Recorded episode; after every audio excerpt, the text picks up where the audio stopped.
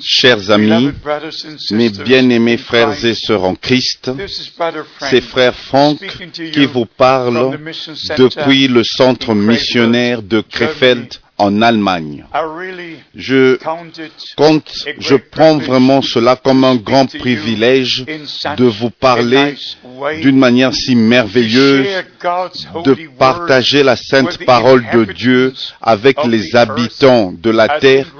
Et je crois que maintenant, nous incluons dans ce ministère télévisé presque toutes les nations sous les cieux et c'est le, temps de Dieu pour le peuple de Dieu de se mettre au courant, en accord avec la parole promise de Dieu, avec le plan de Dieu pour le salut, pour notre temps et notre génération. C'est vraiment, c'est absolument nécessaire.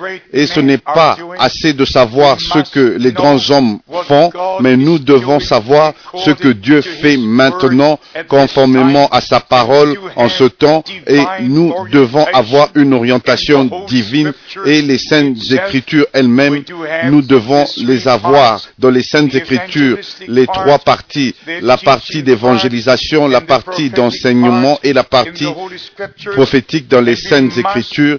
Et nous devons maintenant prendre part et faire attention à ces trois parties. C'est absolument nécessaire que le vrai évangile de Jésus-Christ soit prêché comme témoignage à toutes les nations et viendra la fin.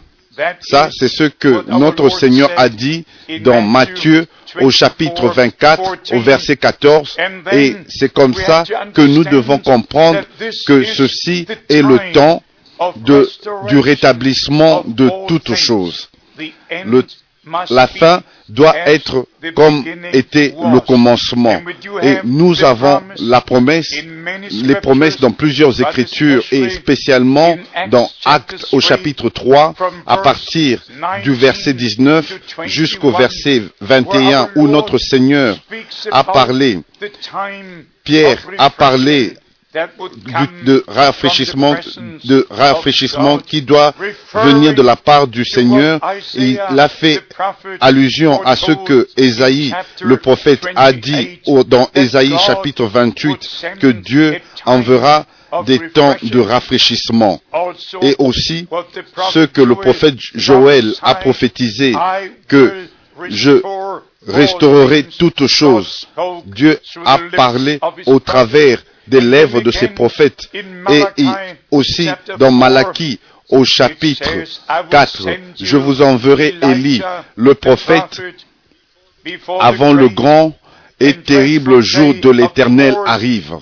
Et nous allons encore dans le Nouveau Testament, dans Matthieu, au chapitre 17, au verset 11, il est vrai qu'Élie doit venir premièrement et rétablir toutes choses. Alors nous comprenons que la restauration qui prend place maintenant doit être avant le retour de Christ. Peut-être que je devrais vous le lire afin que vous compreniez que ce n'est pas ce que moi je dis, mais ce que Dieu a dit dans sa sainte parole sur Christ, notre Seigneur.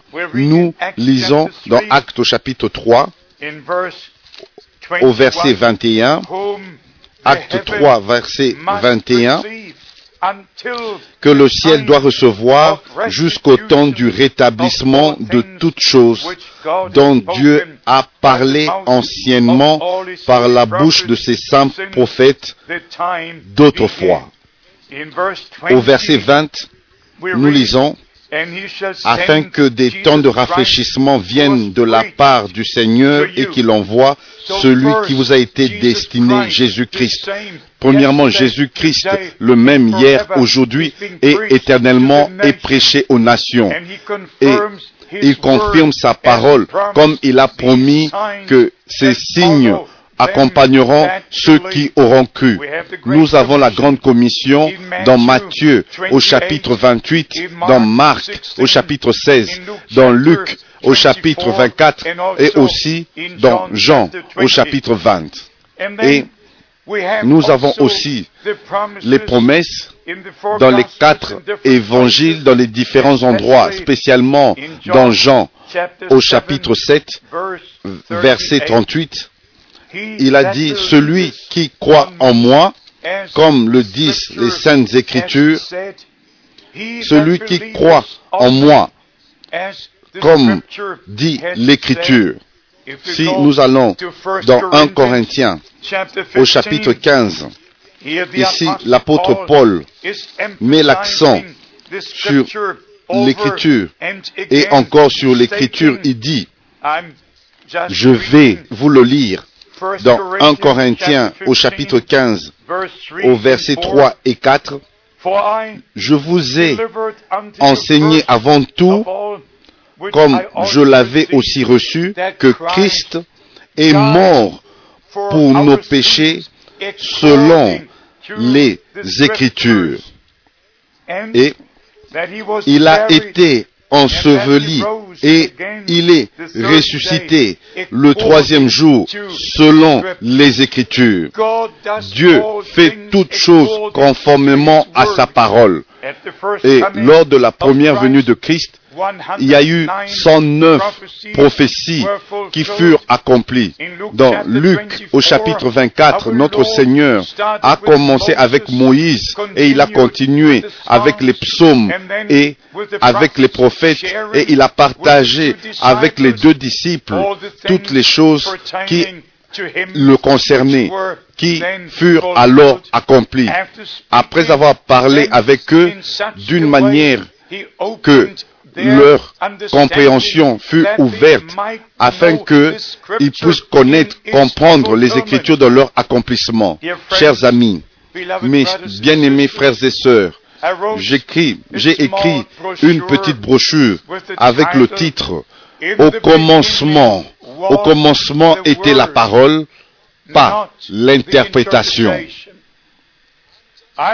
Je suis tellement en colère et je l'admets d'une manière ouverte.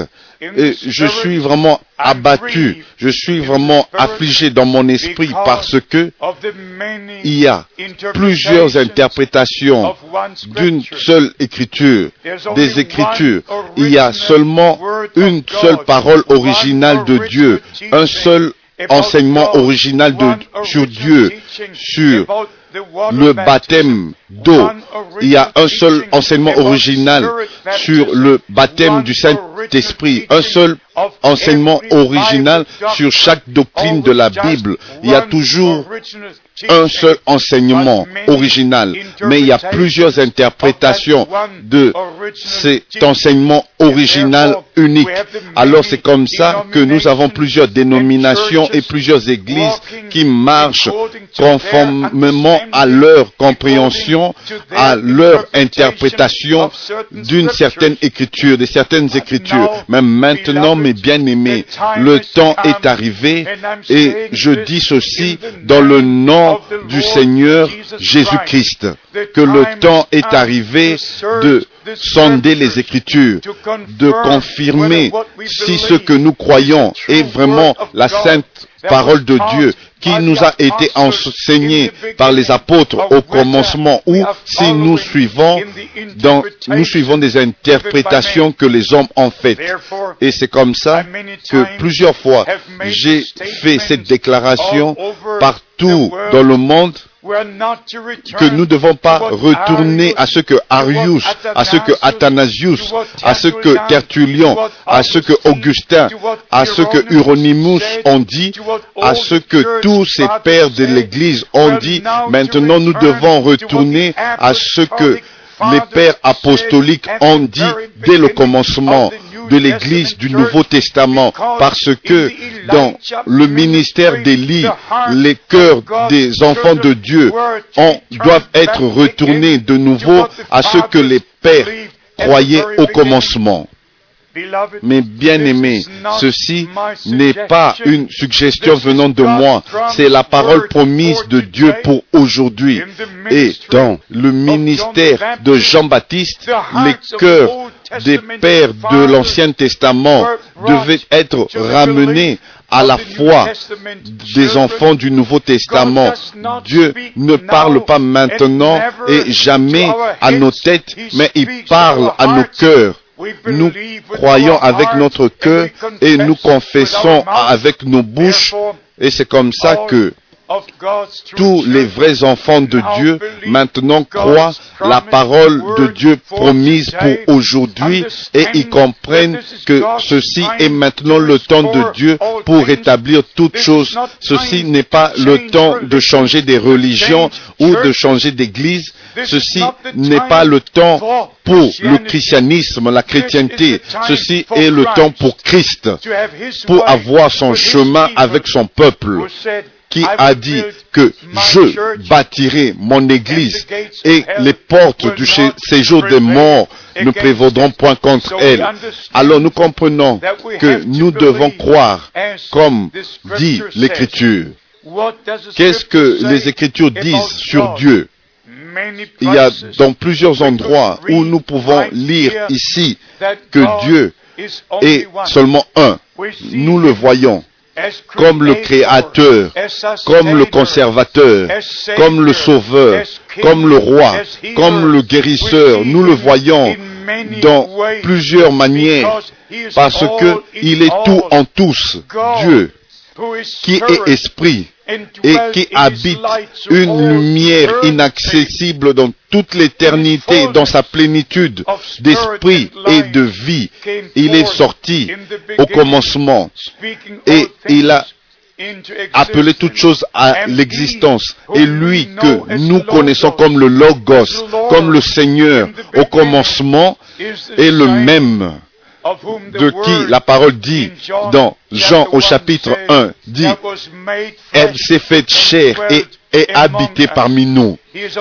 C'est toujours le même, comme nous le connaissons dans l'Ancien Testament, comme le Yahvé, ou dans le Nouveau Testament comme Yahshua, où il y en a qui utilisent la forme traditionnelle ancienne Jéhovah et la forme grecque est Jésus.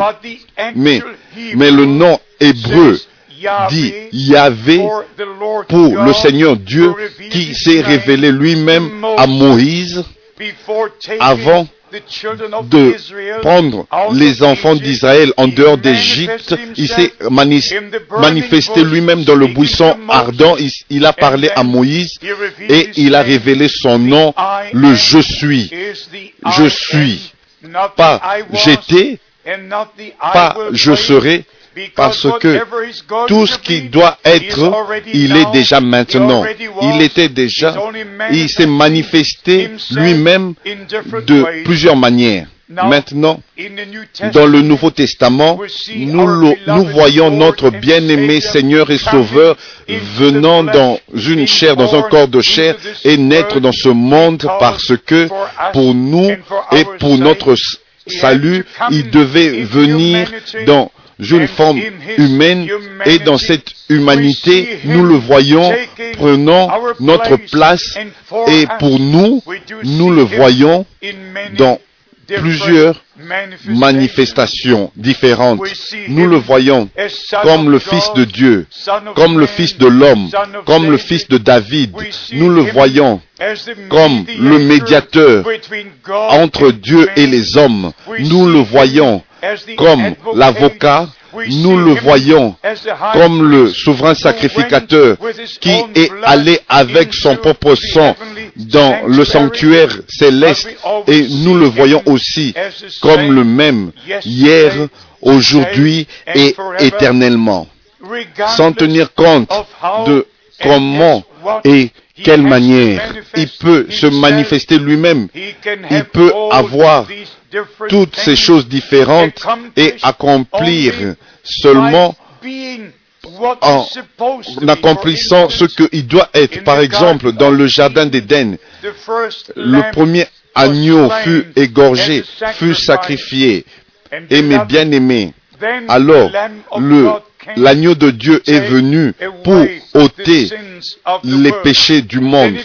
Alors si vous voulez voir dans les jours d'Abraham, le Dieu, le Seigneur Dieu, comme sacrificateur qui a visité Abraham. et il a pris la dîme d'Abraham. Mais nous devons aller dans Hébreu au chapitre 7 pour savoir qui il était, Melchisedec, qui n'a pas de commencement et ni de fin, pas de père, pas de mère. Dans l'Ancien Testament, il n'était pas encore né comme fils. Il était le Logos, le Seigneur, le Je suis, et de plusieurs manières, il s'est révélé. Dans le Nouveau Testament, nous le connaissons comme le Fils de Dieu parce que, au travers du Fils de Dieu, nous avons été placés de nouveau dans notre relation originale avec Dieu comme fils et fille de Dieu. Mais bien aimés, maintenant allons dans notre point. Nous devons toujours mentionner la grande commission et montrer comment cela a été pratiqué dans les jours apostoliques et nous devons retourner dans les jours apostoliques. Ça, c'est une obligation divine. Nous ne devons pas continuer à marcher comme enfants de Dieu dans les chemins des dénominations. Plus jamais. Dieu a mis un signe de stop devant nous. Il a dit, ceci est le jour que le Seigneur a fait. Retournons à, à ses voies et chercher comment les choses étaient dès le commencement. Cela commence avec le jour de la Pentecôte, quand il y a eu l'effusion du Saint-Esprit et la multitude, il y avait des milliers qui se sont rassemblés. Et ils ont entendu la première prédication de l'apôtre Pierre qui a prêché sous la fraîche onction du Saint-Esprit et la parole a pénétré les cœurs. Et les gens ont demandé, qu'est-ce que nous devons faire pour être sauvés? L'apôtre Pierre leur a montré le chemin de la vie éternelle et il a ouvert la porte étroite et le chemin étroit. Mais il a montré le chemin étroit. Repentez-vous vous savez ce que veut dire la repentance. Le Saint-Esprit, premièrement, nous conduit à la repentance. Et avant que nous nous repentions, le Saint-Esprit doit nous convaincre du péché. Et après que le Saint-Esprit nous ait convaincus du péché, nous nous, nous nous repentons du péché dont nous étions convaincus et il y a des larmes qui coulent et nous venons au Seigneur pour, nous pour lui demander de nous pardonner. Et nous devons retourner comme les enfants perdus et filles perdues et retourner à la maison. Ça, c'est par la repentance. Et pendant que Pierre prêchait, le Saint-Esprit est venu sur la congrégation et tous ceux qui ont cru, l'Esprit les a conduits à la repentance et les a convaincus de leur péché, de leur transgression, de leur incrédulité, de leur propre chemin et tout ce qui ne pouvait pas se tenir dans la présence de Dieu. Et et ceux qui croient, qui ont cru, il leur a été dit, repentez-vous ils se sont repentis. Et ceux qui se sont repentis, ils se sont fait baptiser dans le nom de Jésus-Christ. Parce que tout, tout et sur le pardon des péchés. En son nom, dans le nom de Jésus-Christ, la rémission et le pardon des péchés sera prêché à toutes les nations, seront prêchés à toutes les nations. Et la chose principale est que Dieu était en Christ, réconciliant le monde avec lui-même. Et Christ, Jésus-Christ a payé le prix, il a versé son sang afin que nous soyons rachetés et sauvés et justifiés. Et c'est comme ça, ceux qu'il a appelés, il les a aussi justifiés, et ceux qu'il a justifiés, il les a sanctifiés, parce qu'il connaît, il, savait que nous, nous irons tout le chemin avec lui, pas seulement s'arrêter à la repentance, mais continuer au baptême, pas seulement s'arrêter au baptême d'eau, mais continuer pour recevoir le baptême du Saint-Esprit et continuer de suivre les empreintes, les, pas du Seigneur comme il nous a été dit dans le livre des actes et encore plus loin dans le Nouveau Testament. Dans les évangiles, le Seigneur a dit, celui qui me suit ne marchera pas dans les ténèbres, mais il aura la lumière de la vie. Jésus-Christ a dit, prenez votre croix sur vous et suivez-moi. Si vous suivez vraiment Christ, vous marcherez dans les pas qui nous ont été montrés et laissez derrière nous comme des empreintes les traces dans les sables, dans les traces du temps. Si nous, il y a des, des pas dans lesquels nous devons marcher, des pas des apôtres et du Seigneur, et retourner au modèle biblique dans toutes choses. Alors Dieu s'est manifesté lui-même pour nous dans le Nouveau Testament comme notre Père dans le ciel. Et c'est comme ça que nous prions notre Père qui est aux cieux, que ton nom soit sanctifié. Le même Dieu qui s'est manifesté lui-même dans Jésus-Christ, en Jésus-Christ, le seul Fils engendré, qui est né d'une vierge, qui est Emmanuel, Dieu avec nous. Et le même Dieu, au jour de la Pentecôte, il a rempli l'Église avec le Saint-Esprit. Et c'est comme ça que Dieu au-dessus de nous, comme notre Père, Dieu avec nous, en Jésus-Christ, le Fils Emmanuel, et Dieu en nous.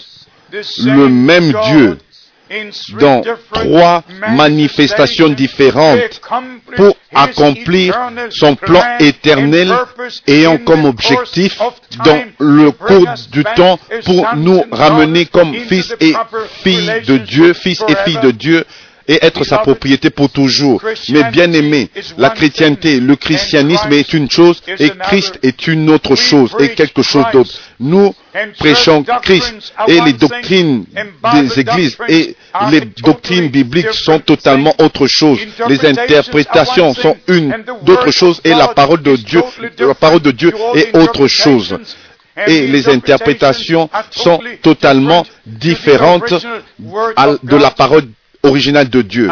Je ne m'en excuse pas. Je ne fais pas attention aux interprétations. Je fais seulement attention à la parole de Dieu dans sa forme originale. Si je veux savoir comment il faut baptiser, je dois aller dans le modèle apostolique. Premièrement, l'évangile fut prêché et les gens se sont repentis, sont venus au Seigneur, ils ont reçu le pardon de leurs péchés et c'est comme ça ils furent baptisés dans le nom du Seigneur Jésus-Christ. Et cela confirmait la rémission de leurs péchés. Vous pouvez aller dans Actes au chapitre 2, au verset 38, dans Actes au chapitre 4, dans Actes au chapitre 8, dans Actes au chapitre 10, au chapitre 11, 19. Vous pouvez aller dans Romains 6, vous pouvles aller dans Philippiens, vous pouvez aller dans Colossiens, et vous trouverez partout la déclaration, comment les hommes sont venus au Seigneur et comment ils ont été baptisés. Peut-être vous pouvez dire que ceci est une nouvelle doctrine pour être baptisé dans le nom du Seigneur Jésus-Christ. Non, mes bien-aimés, ce n'est pas ainsi. Ce n'est pas une nouvelle doctrine, c'est l'ancienne, l'ancienne doctrine qui a été révélée d'une manière nouvelle par le Saint-Esprit. Et c'était William Branham que Dieu a utilisé dans notre génération pour nous montrer les enseignements bibliques dans leur forme originale. Et c'est comme ça que je dois admettre que son ministère était une bénédiction, une grande bénédiction dans ma vie et spécialement dans ma vie spirituelle. Quand j'ai vu comment Dieu a confirmé sa parole, comment il a utilisé cet homme, cet homme humble avec un ministère unique. Je m'étais vite rendu compte et je savais que personne ne pouvait faire ces choses à moins que Dieu soit avec lui. Alors Dieu a utilisé un homme humble dans notre génération comme il a utilisé Jean-Baptiste, comme il a utilisé Pierre, comme il a utilisé Paul et des hommes différents dans la Bible. Et Dieu a utilisé un vase humble dans notre génération pour être sa bouche, pour parler au peuple de Dieu et pour nous ramener aux enseignements originaux de la sainte parole de Dieu. Mais bien aimés, notre temps est bientôt terminé. Nous avons écrit quelques brochures qui sont, qui sont à la disposition de tous et c'est gratuit. Et vous n'avez besoin que de nous écrire et nous allons vous envoyer les brochures gratuitement. Que les riches bénédictions de Dieu soient sur vous et que vous soyez restaurés dans sa parole et que la révélation divine soit sur vous afin que vous voyez toutes choses comme la parole de Dieu le dit, que le Seigneur Tout-Puissant soit avec vous et que vous soyez bénis dans le précieux et saint nom du Seigneur Jésus-Christ. Amen.